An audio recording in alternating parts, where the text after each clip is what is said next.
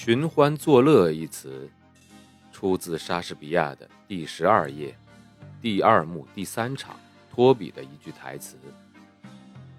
你以为自己道德高尚，人家就不能寻欢作乐了吗？欢迎收听英国作家毛姆著作的《寻欢作乐》，翻译高新伟，演播生意人陛下。第十四集，铁路文章是一个普通的小酒吧，就开在伦敦查塔姆多福铁路站台的对面。那里面充满了一种险恶的欢乐氛围。在冬天的夜晚里，当你走过这家酒吧时，会透过玻璃门看到男人们在酒吧里虚度时光。我叔叔非常不喜欢这里，而且很多年来一直试图取缔他的营业执照。酒吧的常客是铁路搬运工、矿工以及农场工人。黑马厩那些受人尊敬的居民们是不屑于进入这种地方的。如果他们想来一杯啤酒的话，会到熊和钥匙或者肯特公爵酒吧这种地方去。为什么呢？他做了什么？我问道，眼珠子都快跳出来了。他什么没干过？玛丽安回答说：“如果你叔叔知道我在告诉你这些事情。”你觉得他会说什么呢？没有一个到酒吧喝酒的客人，罗西是不跟他们调情的，不管他们是谁。他不能跟任何一个人长久，总是一个男人接着另一个男人。他们跟我说，这简直太糟糕了。他就是在那个时候开始跟乔治勋爵搞上的。那酒吧不像是乔治勋爵会去的地方，他的身份太高贵了。但是他们说有一天他的火车晚点了，他碰巧走进去的，然后就看见了罗西。之后他再也没有离开过那个酒吧了，整日跟普通的粗俗的人们混在一起。当然，他们全都知道他为什么会在那儿。他还有一个妻子和三个孩子呢。唉，我真为他难过呀。这件事儿。引起了多少闲话呀！后来，里夫斯夫人说，她对这事儿一天也忍不了了，就把他的工资给付了，让他卷铺盖卷走人了。要我说，真是终于把一根搅屎棍给打发走了。我对乔治勋爵很熟悉，他叫乔治坎普。他为人所熟知的名号乔治勋爵，是用于讽刺他的豪华气派的。他是我们当地的煤老板，但是他也做地产生意，拥有一两家煤矿的股份。他住在一座很新的砖房里，盖在他自己的地皮上。他还有自己的马车呢。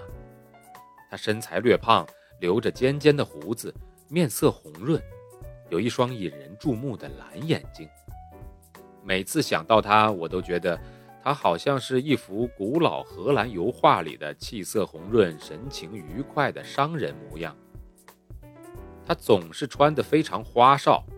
当你看见他穿着配着大纽扣的浅褐色轻短皮外套，歪顶着一顶褐色圆顶礼帽，纽扣里还插着一朵红玫瑰，轻快地从大路中间驾车而来的时候，你会不由自主地看向他。星期天的时候，他总是戴一顶亮亮的礼帽，穿着礼服到教堂去。每个人都知道他想成为教堂执事，而且很明显，他的热情对教堂非常有用。但是我叔叔拒绝他在管事的时候让他成为执事，而且尽管乔治勋爵为了表示抗议，去分离派教堂做了一年的礼拜，我叔叔。也没有做任何的让步。他们在镇上碰见的时候，我叔叔根本不理他。不过最终，他们和解了。他又回到教堂来做礼拜了，但是我叔叔也仅仅是让他做了一个副手。贵族们会觉得他有些粗俗，而且我毫不怀疑他是自负而且爱夸耀自己的。大家抱怨他说话声音太大，笑声太刺耳。当他在路的这边跟某个人说话时，你在马路另外一边也能一字一句听得清清楚楚。而且，他们觉得他的举止粗俗的可怕。他太过于友好了，当他同大家说话时，就好像他不是个生意人。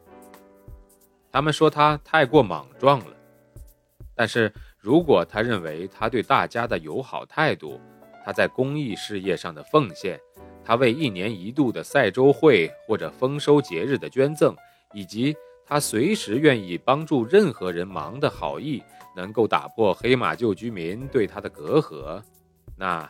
他就太天真了。他在社交上所做的这些努力，得到的是纯粹的敌意。我记得有一次，医生的妻子正在拜访我的婶婶，艾米丽进来说：“乔治·坎普想要来拜见我的叔叔。”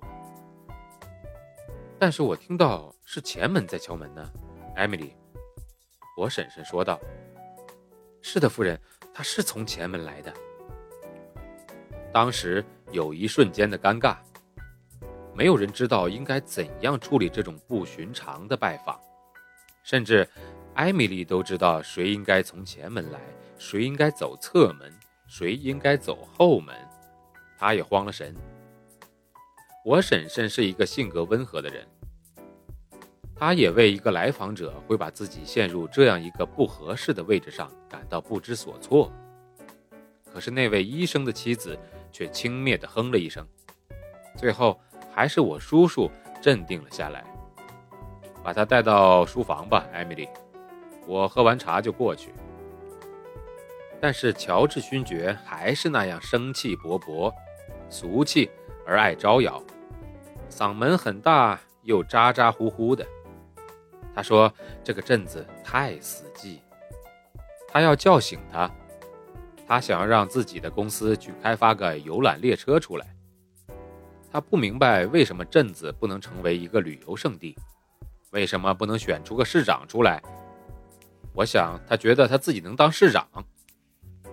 太过骄傲就会跌倒。黑马厩的人经常会这样说他，而我的叔叔则说。”你可以把一匹马拉到水边，但是没法迫使它喝水。我需要说明的是，那时我同其他人一样，看待乔治勋爵的眼光很是轻蔑的。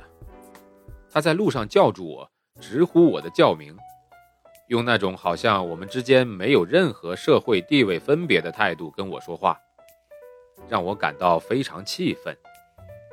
他甚至建议说，我可以跟他的儿子们一起打板球，他们和我同龄，但是他们上的是哈佛沙姆的语法学校，我当然不会跟他们有任何来往。我对于玛丽安告诉我的这些事情感到震惊而激动，但是我却没法让自己相信他。我读过了太多的小说，在学校也学过很多。不可能不知道爱情是什么。我一直以为那是年轻人才拥有的东西。我不能接受一个长着胡子、有着跟我一样大的儿子的男人会有爱情这种情感。我以为当你结婚之后，这一切都结束了。三十岁以上的人居然还恋爱的这种想法，都会让我感到恶心。你不会说？罗西和乔治勋爵干了什么吧？我问玛丽安。我听到的是，没有什么是罗西不干的，而且乔治勋爵不是唯一一个。但是你看呢？为什么他没有生孩子呢？